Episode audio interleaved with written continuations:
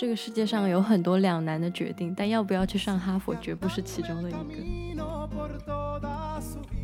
有一天跟我说怎么办？文曲星告诉我我被哈佛拒了。Hello，大家好，我是诺诺，我是美美，热烈欢迎大家收听本末倒置的第一期。嗯，我们做这个播客的目的呢？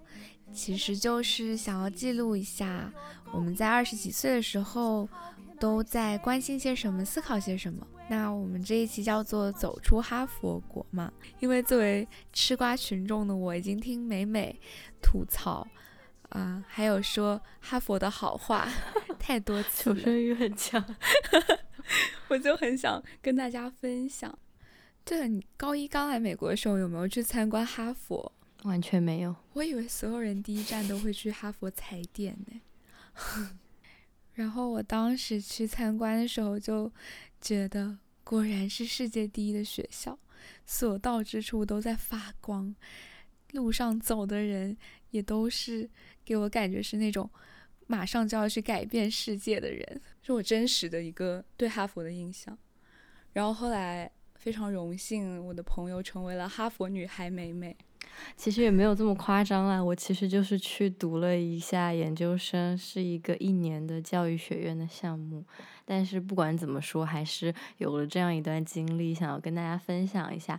然后我也仅代表个人，所以嗯，就不是想要评论这个学校怎么样，只是想分享一下我个人在过去一年的所见所闻。哦，其实因为我们是大学的同学。说同学有点有点生分了，就是我们是大学，我们是大学最好的朋友，然后就有点像我见证了你跟哈佛从头到尾的这一场轰轰烈烈的恋情。就我回想当时你刚刚投哈佛的时候，是你当时是非常紧张和期待的。没有，其实一开始的时候根本就是。申请的时候谁会紧张啊？就是你只是提交了一下申请而已嘛，然后也没有觉得自己有任何的可能。但是随着那个，嗯，这个过程慢慢的进行下去，然后你就会觉得，哎，我是不是也有可能？然后就开始幻想。当你一投入这个幻想的经历之后，就有一点覆水难收了。哎，这真的很像在恋爱，真的。而且我觉得最扯的是，其他所有的学校都是我会去关注它的这个 program 本身是什么，但是感觉一到了哈佛，就是因为当然它 program 的内容我也是喜欢的，但是有一种它的名声大于内容的感觉，就是好像它的当时我我被那种虚荣心给。侵占的感觉是是大过于我对他这个项目本身的期待，当然一部分可能也是因为就是对哈佛这个这两个字的一种盲目的信任，就是觉得他他要提供的一定是好的。当时因为我不是为了回溯一下这段记忆，我去翻了一下我们聊天记录，妈呀，我就看到你 没有你有一天跟我说怎么办？文曲星告诉我我被哈佛拒了。谁是文曲星？而且主要是因为一般大家遇到这样的情况，会去看看星座运势啊，或者是算一下塔罗牌。然后就你在那边问文曲星，而且你特别认真的跟我说，文曲星是掌管教育的神仙，他在天上。我也觉得蛮好笑的，但是就是。而且你说的一些话，我感觉挺印证你刚刚说的那那种想法的。就是你当你当时说文曲星跟你讲，你你是你是什么从小到大都是一个普通人，你是会被拒的。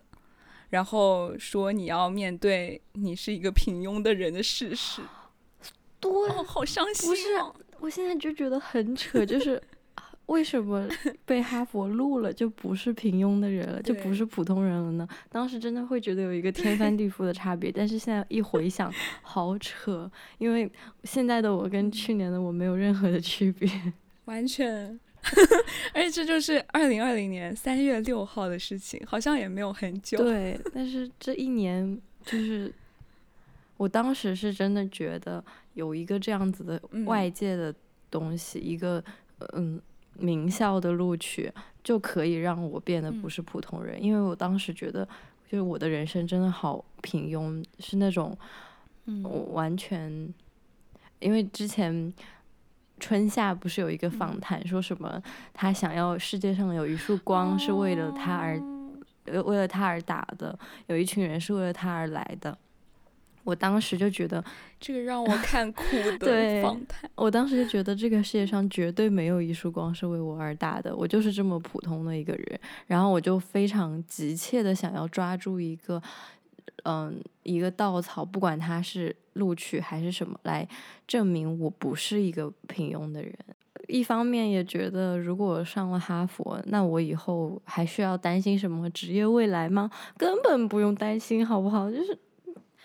拜托，嗯，会觉得，因为有了哈佛的这样一个入场券以后，之后人生应该都会非常的平稳，然后一点都不用再担心任何事情，会有这样的感觉。对，对，要是我也会，天真了。对，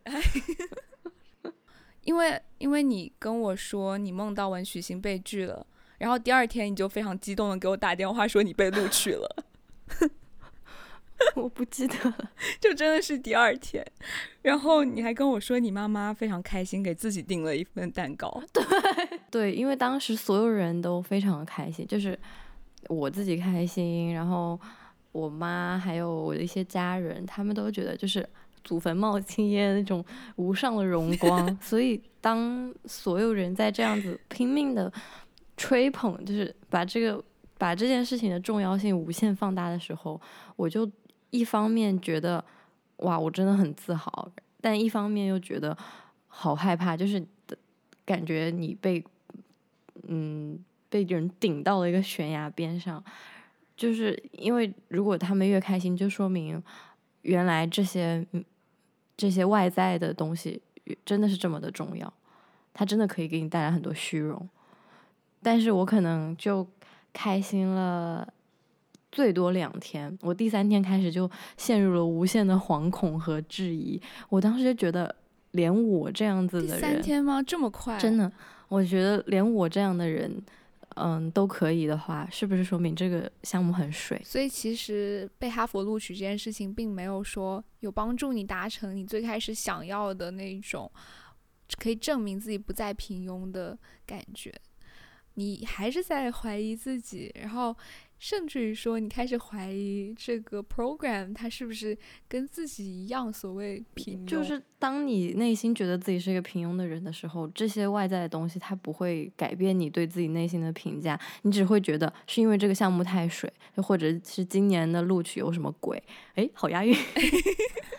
我觉得在名校申请的这个过程中，很多人都会遇到一个这样的现象，比如说我有一个朋友，他嗯被耶鲁录取之后，他的呃妈妈就跟其他一些亲戚朋友说了，然后有一个亲戚就会说，哎，我听说今年申请好像特别简单哦，就是他们会去嗯。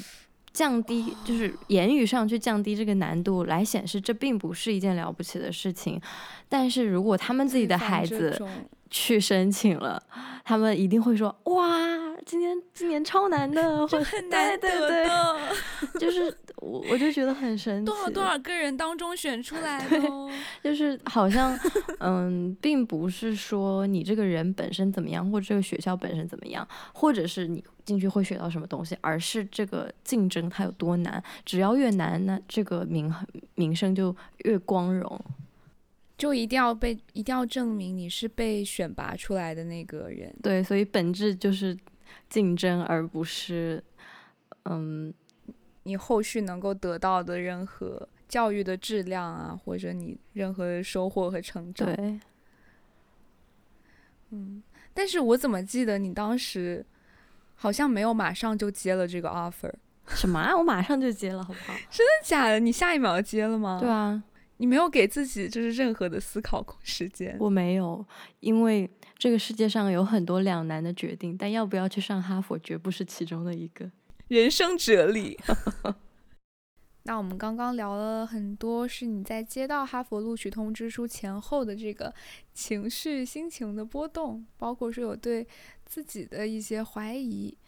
嗯，在这段时间当中，我觉得你对哈佛，嗯，起码说我接收到的反馈啊，你对哈佛都还是比较正向，就基本上都是很正向、积极的一些，嗯，反应。然后还有是很期待的，嗯，但是后来。当你开始真正准备要开始去上学了，啊，那段时间我记得我印象很深。你有一次跟我说，你觉得你看到的哈佛像是看到女神在卸妆一样。这个是有什么特殊的事件让你有这样的感受吗？嗯，首先先讲一些很很普通的事情，就是一开始你会觉得哈佛是就是可能这是这个世界上最好的。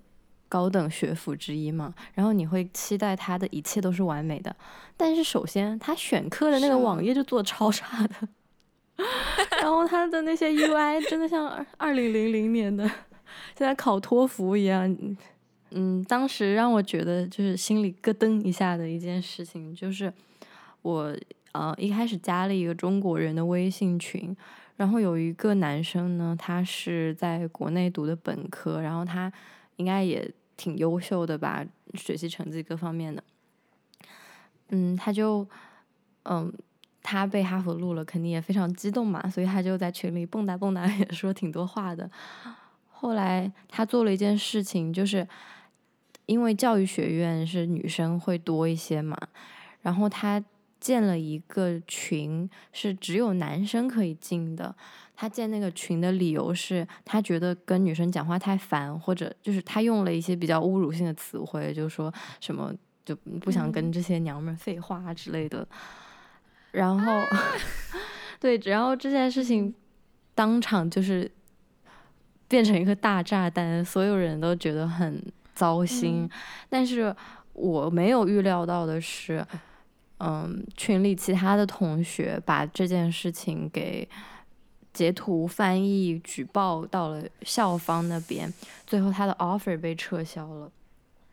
我这件事情真的让我很震惊，因为我就觉得，就诚然他说了那一些话，但是，嗯，他可能就是因为他之前在国内没有接触过相关的内容，所以。为什么我们在世界最好的教育学院学习教育，而做的第一件事情就是让学校剥夺一位同学受教育的资格，而且他可能比其他的同学更需要这个教育。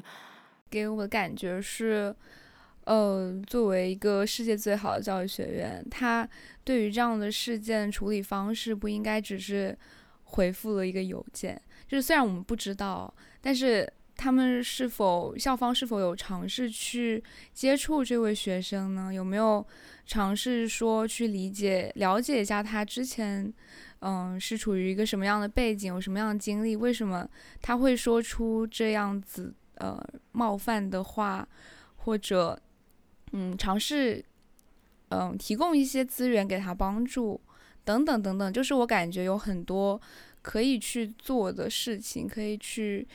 呃，体现出来教育学院价值的东西，但是好像我们并没有看到，或者我们期待，或者你期待的那些东西，就是没有在，没有呃展现在你面前，是这种感觉吗？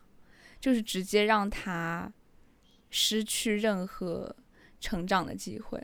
对，而且有可能这种失去会给他之后的人生带来很大的影响。就假设说他可能如果没有别的学校给他 offer 的话，他是不是就是比如说直接大学都没有办法上啊？或者他已经拒绝了之前别的学校的 offer 等等等等。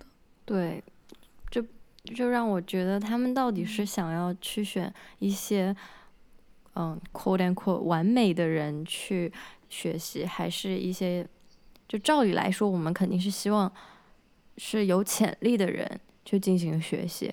但是如果他们只想要完美的人，那这又有什么意义呢？而且，其实他们想要的完美，接下来我们会讲一件另外的事情，也可以体现出来是一种比较虚伪的完美。嗯，可能校方在接到这封举报信以后，快速的给这位同学标上了潜在危险的这样的一个标签，然后他们会很想说不跟不跟他扯上关系，因为会担心他之后的言论等等可能会代表哈佛，就是一旦他进入哈佛之后，可能会代表哈佛，然后伤害到哈佛这样的一个牌子，所以会。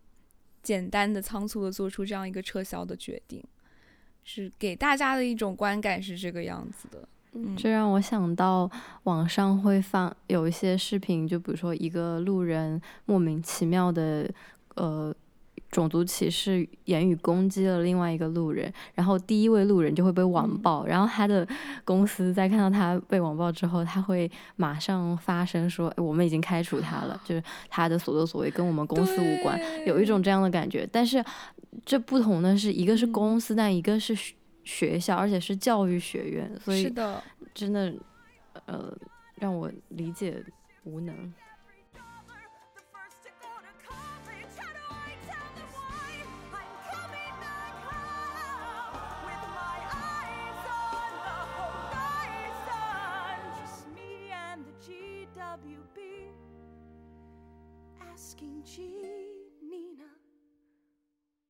我有几次，嗯，跟一些白人的男性，可能稍微年长一些的人一起做 team project 的时候，嗯，可能我们一个组里面就他一个男的，然后我们，呃，正好那个组的其他女生的性格就是。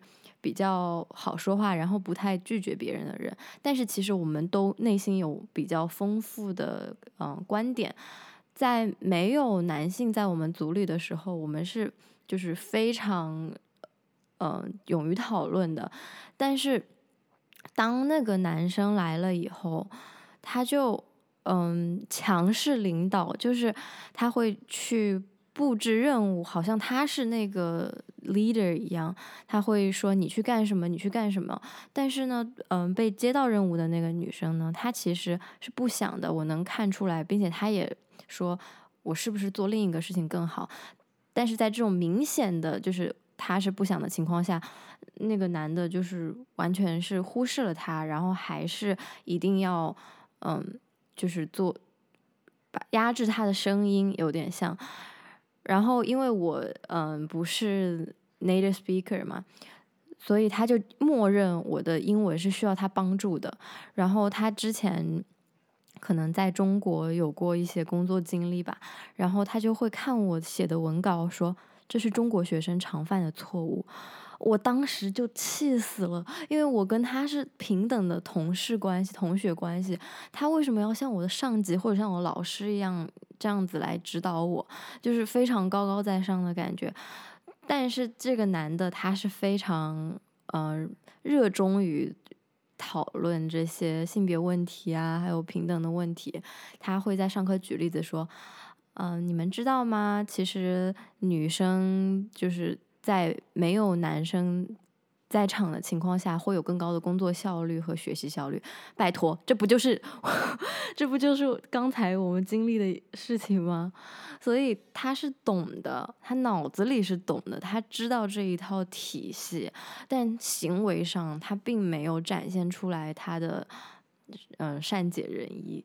所以我觉得这一位。男性和我刚才提到的被开除的同学，他们唯一的区别是，他们有没有在这一套教育体系和西方的这个语言体系下成长，就是他们会不会 speak the language。我觉得那个白人男性唯一。更擅长的就是他会去戴上那个面具，然后用这一套体系里的话来翻译自己的行为。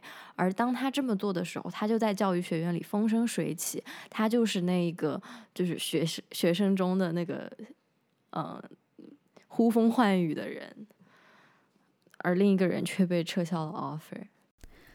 我发现我真的遇到挺多呃本地人。也就是美国人，他们真的非常会 speak the language，可能也是因为这个是文化的产物嘛。然后我就想到我高中的时候，嗯，因为我在美国是住在寄宿家庭的，然后我有一个寄宿家的妹妹，她有一天在学校的午餐时间跟所有人整桌的人分享我的一则趣闻，啊，是这样的，她说：“哦天呐，我真的，呃，非常喜欢了解别的国家的文化。那比如说呢，我的这个国际生姐姐，也就是我。”她从来都不刷牙，哎，我从来没有见过她刷牙，这可能就是展现文化不同的一个点吧。就是你可以在这种细细微的生活小事上可以看出来。拜托，我哪里有不刷牙？他觉得我不刷牙是因为，嗯，美国人都是在吃完早饭才刷牙嘛，然后我是在早饭之前就刷了，所以他就觉得他从来没有见到我刷过牙。我真的当时就是有被他 offend 到，我感觉，嗯，给我的感觉哦，是他说这句话其实有一点想要 humiliate 我的，嗯，但是呢，因为他用了一种我在了解不同国家的文化这样的一个套话来包装他的无知，所以就会一切都会显得非常的自然，而且就是在我们学校，如果你表现出。就是一个美国人，如果你表现出你非常懂国际生，然后你平常都有时不时的跟国际生玩，跟他们一起吃中饭的话，你就会非常的 popular，大家就会觉得你是一个很嗯优秀的学生，因为你都会愿意跟一些外国人在一起玩。就很让我无语的一件事情。之前我们我高中也是，就是他们要竞选一些学生的那种 leadership 的时候，那些长得漂漂漂漂亮亮的白人男孩女孩就会莫名其妙的开始过来跟国际生讲话，然后就是显得他们嗯就是非常关注我们的 integration 什么的，就是但但是他潜在是非常高高在上的。但是感觉久而久之，我们也会慢慢，是不是自己也会开始用这个 language？你觉得有有在被影响吗？对我现在用的可熟了。之前我有一节课，因为我上课又不说话，又不去老师的 office hour，然后我最后的 participation points 分很低，我就给老师写了一个邮件说。我觉得，呃，首先现在一个是 COVID，然后大家的心理状况都非常需要 support，我觉得学校没有给足够 support。然后第二方面是说，嗯，因为不同的文化和教育背景下，我们有就是对于权威的人有不同的看法，就是好像我的教育背景让我觉得老师是很权威的人，然后我我不能。就是我会害怕去跟他们进行更多的沟通，所以我觉得这样子一刀切的评判体系是不对的。你太会讲了，为了获得自己的分数。但是老实说，你说是不是嘛？就是真的是这样啊，确实说的都没有错。因为凭什么你要求所有的人，不管什么性格、什么文化背景，都在课堂上叽里呱啦、叽里呱啦讲话呢？对啊，对啊。但是反正呢，我用这种语言体系就就可以帮助我获得一些嗯，可以说是在这个情况下的利益吧。但是如果我，所以你最后分都拿回来了，我拿了拿了一点点，就肯定不可能满分，但是比之前高一些。然后 还了你一点，嗯，对，我就觉得可能跟我相同境况的一个人，他也是嗯被比如说。宅在家里，这个 mental state 有一些有些苦恼啊，或者他他也不想要去主动的 approach 老师，但是他如果不会这样说，他就失去了这个机会。但是每个人都不是天生会这一些话的，就是我们当就是一个这样子的世界世界的高校去。嗯，录取学生，然后给学生教育的时候，他真的应该带领大家走进这样的一个语言体系。我先不说这个语言体系好不好了，但是他们至少应该给给国际生一个机会，让他们先进来。当然，我完全没有在替那一位同学，嗯。辩护说他唯一的错就是他没有 speak the language。我只是说，当我目睹了，嗯，学院里的有一些人，他们只要可用了这一些话语，就可以混得风生水起，不管他们有没有任何恶意的初衷的时候，我就会开始就对教育的目的有一点怀疑。嗯，那又说回教育本身这件事情，因为我们刚刚都有一点小小的吐槽，然后 说一些怀疑的事情，但是我相信哈佛还是有教到你一些有价值的东西吧？就是你平常有没有上一些你觉得还蛮有意义的课程？嗯。虽然我不得不说，就是因为我们这一年是，嗯，全部都是网课嘛，然后真的弄得很差，就是网课的这些设计，但是很多内容还是非常非常好，就是我完全不后悔我上了这个这个项目。比如说，我有一节课，它是教你怎么发展人与人之间真诚的关系，嗯，我们就。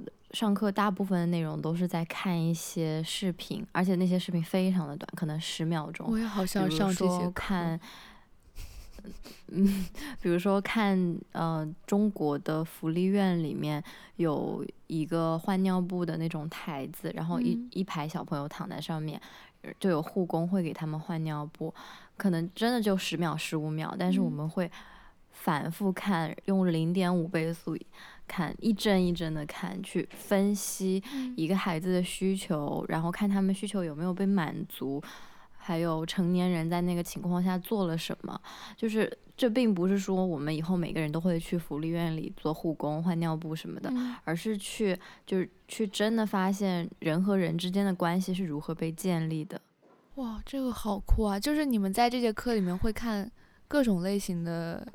这样人与人呃交互，呃的这种视频是吗？对，我还记得有一个视频是，嗯，你知道美国的学校门口会有一些，就是不是交警，但是可能是学校聘请的人在那边指挥交通吧，就是学生过马路啊什么的。美国学校有门吗？是吗？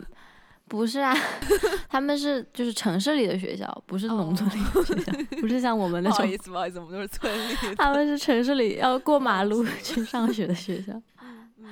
对，反正就有那些指挥交通的人，然后他们的工作就仅仅是指挥交通，然后让学生安全的过马路就可以了。但是我们看的那个嗯视频里面那一位呃阿姨，她就会。跟每一个人打招呼，就是他每一个人的名字都认识，都知道，都说得出。然后比如说他会说，呃，某某某，你昨天那个表演怎么样？就是他会知道你最近在干什么，然后你关心什么。对，然后老师就说，嗯，我们每一个人都有自己的工作的职责，但是你有没有做职责之外的事情？就往往是这些。没有写在你的规章制度里的东西，才是就是最温暖，然后最可以去发展跟他人之间真诚的关系的东西。说实在的，我回想了一下我高中的一些记忆，就是我印象最深刻的老师都是那一些上课前、上课后会来问候你、关心你的那些老师。嗯，就是一回想高中，他们的面孔会第一个。就是想起来，然后想到他们还是会觉得蛮温暖的，哦，对，所以虽然我以后也不打算走教育这条路，但我真的觉得这些课还是让我受益匪浅。你们学到这个内容，他们会教你说怎么把这个转为实践的操作带到课堂里。其实不会，因为我的同学们也都是在不同的行业里，就不光是学校里的老师，还有那一位教授他自己也是比较去关心一些就是幼年失去父母的孩子啊，或者嗯，有一些是少年少年犯，就是在监狱里的孩哦子。哦，对，所以其实并不是说就是教育就是在学校里教嗯书。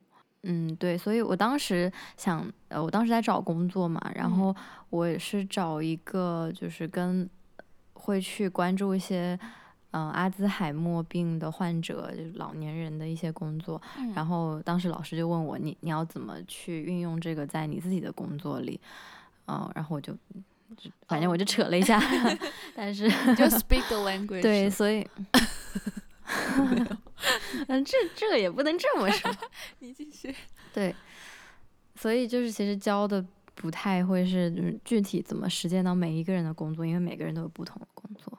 嗯，让我想到之前我会找你，因为我已经出来工作了嘛，然后但是你刚刚你还在上硕士生，我就非常的羡慕，然后我就很想读你的 paper，我就逼你跟我分享一些课堂，我就想到其实你学了很多关于这个教育不平等啊，然后。嗯，要如何去改变这个现状啊？然后还有你刚刚说的，怎么去关心他人，包括说，呃，针对这个弱势群体，然后针对孩子，嗯、怎么去发展人与人之间真诚关系，更多会嗯、呃学到这样的一些内容，对吗？对，但是，嗯，我会感觉我在教育学院里的时间是，呃，略微有一点充斥着那种嗯。就是人人为他为爱发电的那种理想主义，嗯。所以当我去嗯看到一些就是不是那样子，嗯大爱充满大爱的一 些事情的时候，我又会有一种嗯冲击感。啊，不是不是充满大爱的，比如说呢？比如说，那我可就要嗯，话吐槽一下嗯，就就比如说，我感觉有相当一部分人，他们进入哈佛是为了给自己多加一一个 title，就好像我一开始嗯收到录取的时候，我也是虚荣心爆棚的，但是可能后来我慢慢的调整了自己的心态，然后我也是真的是想要去学习教育和。去探讨这些东西的，但有一些人吧，我就觉得 有点有点夸张了。比如说，嗯刚刚收到 offer，还没有进入学校学习，就是一节课都没有上的时嗯候，我就看到他们会给自己写上哈佛硕士这样子的这样子的称号，然后他们会去开课赚钱，就是嗯，就是还没有开始学习，已经去赚钱了吗？，对。对，然后 甚至嗯有一些人，他们大学学的是那种毫不相关的专业，哦，就是你懂什么教育啊？我想问，你懂什么，心理啊？但是如果你他们就写上这个名号，别人也不会来多追究。对啊，又不会有人跟你探讨一下你学到了什么。但是 反正他嗯们就，比如说有些人以前是做辅导的，只要加上了这个名字，就可能就多了几百块钱了、哦，一个小何止。何止？嗯，然后我觉得有些是 OK，就是正常，但是我我不太能够接受，就是去骗钱或者去忽悠别人的钱这样。嗯但是偏偏呢，这些人他们，嗯，比如说他们有一些自己搞的一套忽悠人的话术，但他们会说这是他们在哈佛学到的。偏偏这样子的人毕业后会进入一些知名教育辅导企业，然后还赚的蛮多，反正肯定比我赚的多。所以我就就觉得，呃，就是这就是当你走出校园之后需要需要看到的，只需要接受的现实吗？我感觉他们呃，就是这一类型的人也挺危险的呀。他们是真正的把哈佛 挂在脑门上，嗯，真的是利用起来了。但是他们仍然可以进入这所学校，顺利的毕业。他他们会来上课吗？当他们坐在教室里面看刚刚说的你那节课，在福利院里护工换尿布这样的一个 clip 的时候，他们难道不会被感化吗？看来是没有。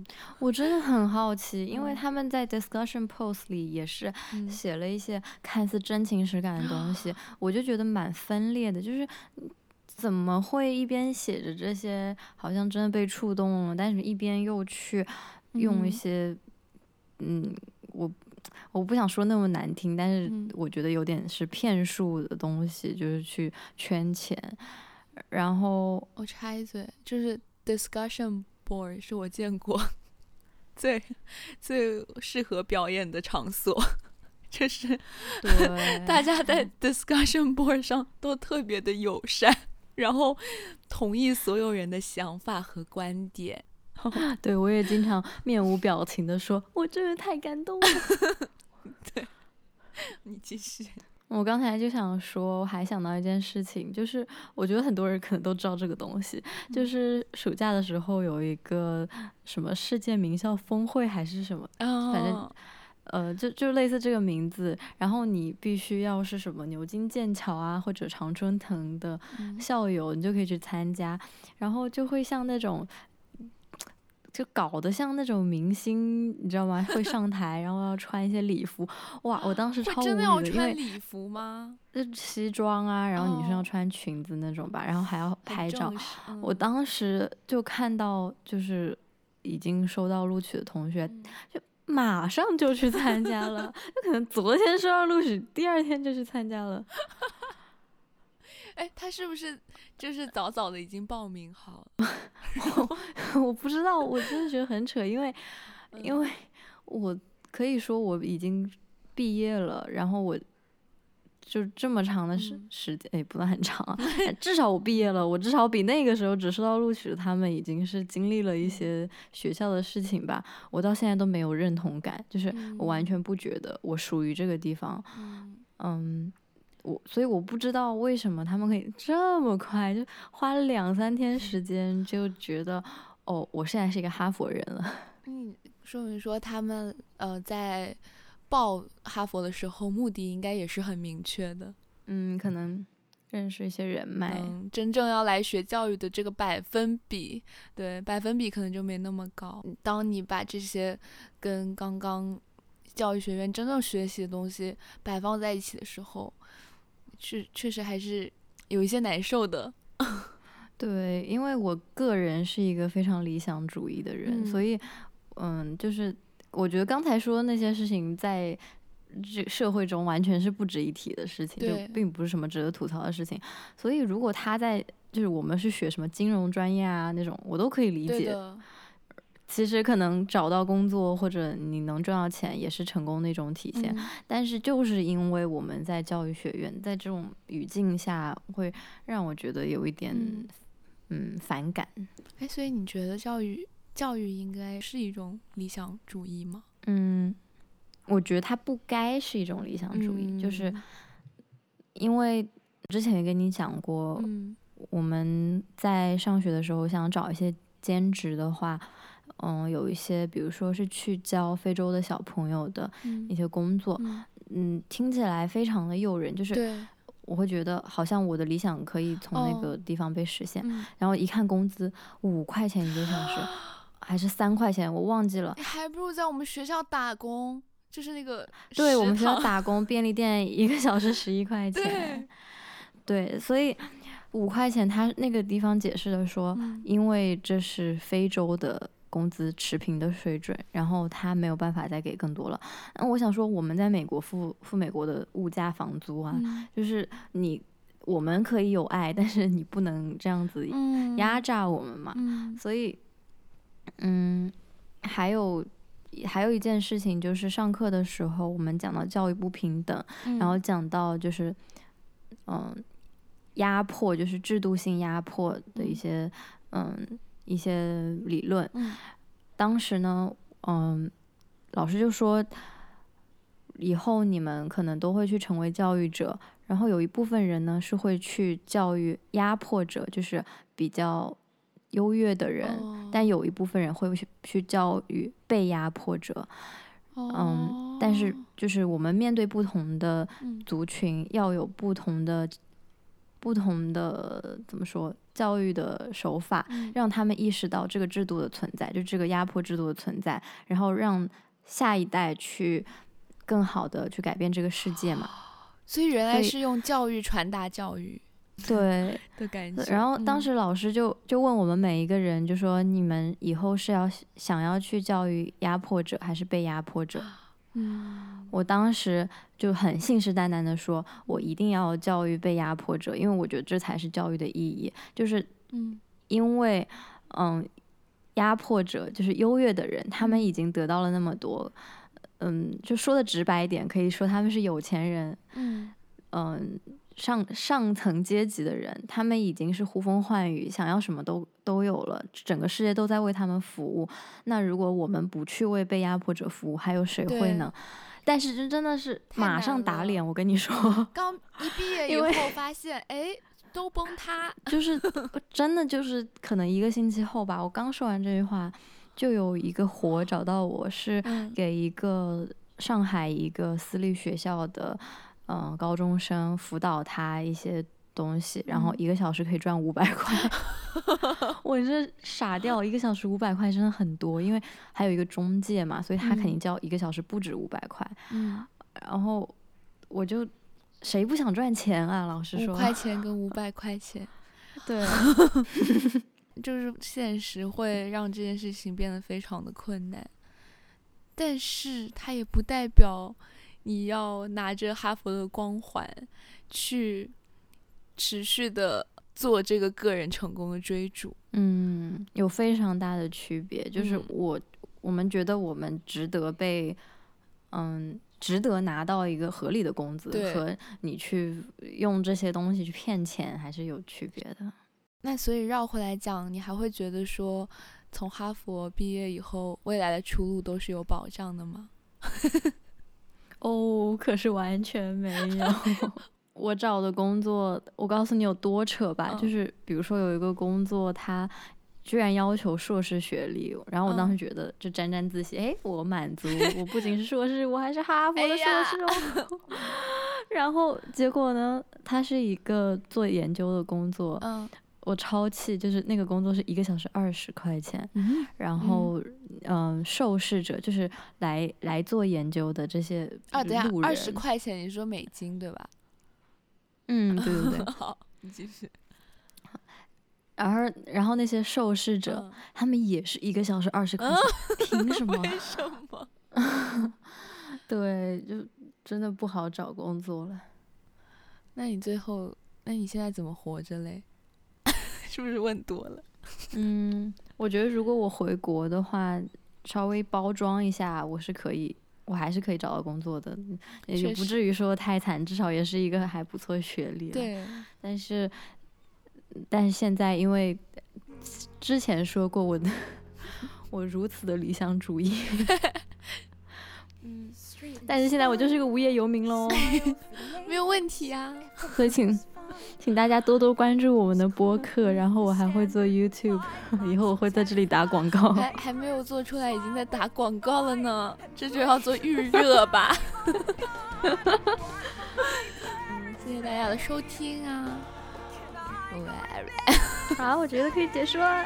我们下一期再见。如果还有下一期的话，我好像每一次都会说这有的。我觉得我们说的可，我觉得我们说的可有意思了，真是。怎么还自己夸自己？本来就是你去市面上听听看哪有人说的比我们更有质量 我们刚刚收尾的不会太潦草吧？会吗？